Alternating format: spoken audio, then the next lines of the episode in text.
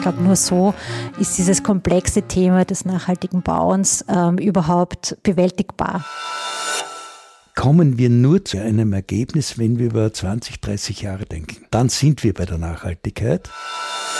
Ja, es geht vielleicht auch einfach darum, Dinge in Frage zu stellen, wenn man, wenn man was verändern will.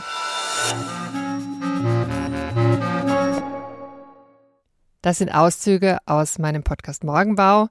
Morgenbau, das ist ein Architekturpodcast mit Gesprächen zum nachhaltigen Bauen.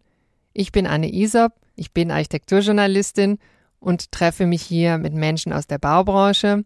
Ich möchte wissen, wie sie über Nachhaltigkeit im Bauwesen denken und wie sie das in ihren Bauten umsetzen.